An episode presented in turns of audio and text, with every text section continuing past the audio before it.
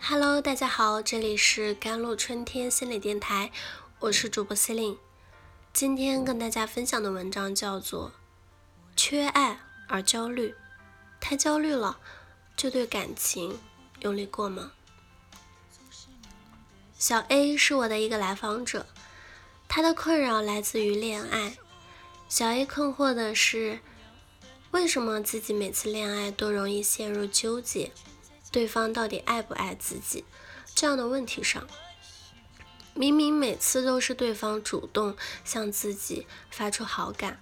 但是最终却成了自己哀求，甚至证明对方到底爱不爱自己的那一个。因为害怕失去对方，或者害怕对方不爱自己，最终搞得自己身心疲惫，亲密关系也无疾而终。小 A 的上一任前男友是这么回馈小 A 的：“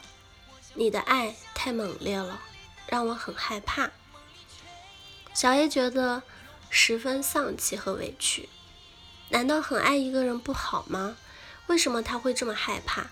明明我都这么爱他了，结果他却还要嫌弃我，我到底是有多差啊？要遭受这样的侮辱和对待？在生活中，你是不是也像小 A 这样的人，或者做着这样的事？非常渴望生活中出现一个人爱你。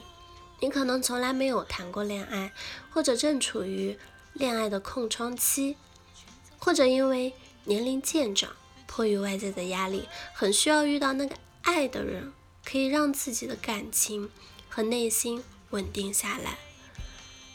类似小 A 这种。在恋爱中出现上述问题的人群，可以用一个词去概括他们的特征：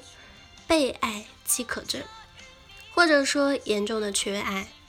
这样的人群在步入亲密关系的时候，容易出现上述问题。这些问题可归纳为如下的几条：第一，谈恋爱就用力过猛，投入过快，结果容易把对方吓跑。或者让对方陷入了不再付出、不再投入的拉锯战里，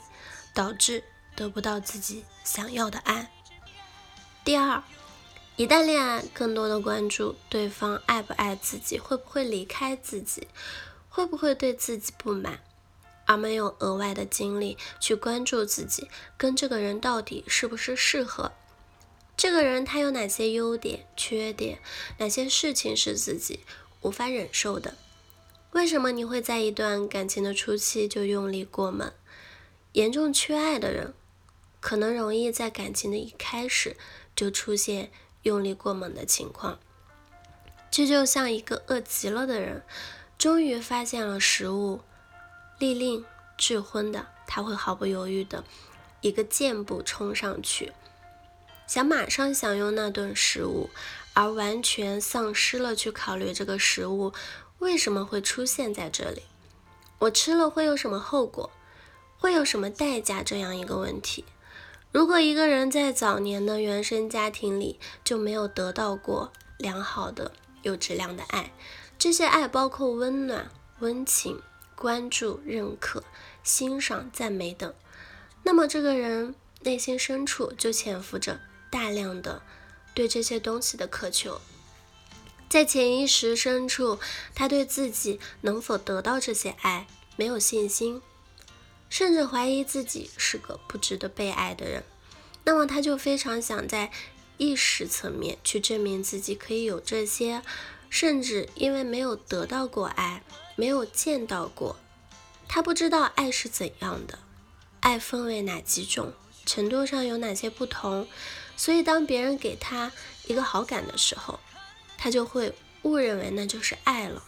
于是把自己压抑的渴望和需求全部的投射出去。这种渴望和需求完全不在一个仅仅有好感的人的承受范围之内，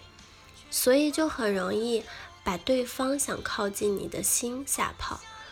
至少是会阻挡对方靠近你的脚步。又因为你分不清好感阶段和爱的阶段，所以在你投射出大量的渴望和需求时，对对方有了过高的、严重的超出了对方当前能承受的期待，导致对方压力很大。因此，此时你们的感情没到那个份儿，对方确实给不出你想要的感情。但是，此时你不干了，你理所当然的认为对方应该爱你、满足你，不然就是不爱你。所以你开始不满，甚至指责对方。结果一指责，对方就会被你吓跑了。严重缺爱的人活在寻找理想妈妈的剧本里，因为早年没有得到过父母足够的关怀、认可、关注和宠爱。所以潜意识深处，他们一直在幻想有一天可以得到这个理想的父母，把他缺少的东西都给补偿过来。而爱情这种东西往往会被选中作为这个缺失的补偿品，因为过于缺失吧，必会过于补偿。所以他们一发现有任何的蛛丝马迹，就容易冲上去索取对方的爱，就像一个缺奶的孩子。等待被乳，急切的寻找一只奶头一样。在生活中，往往他们也容易陷入到这种缺爱的恐慌里，表现为没有人爱自己就处理不好自己的事情，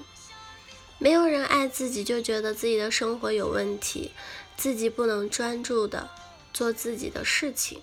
甚至无法安心做任何一种事情，而被这种。缺爱、饥渴搞得团团转，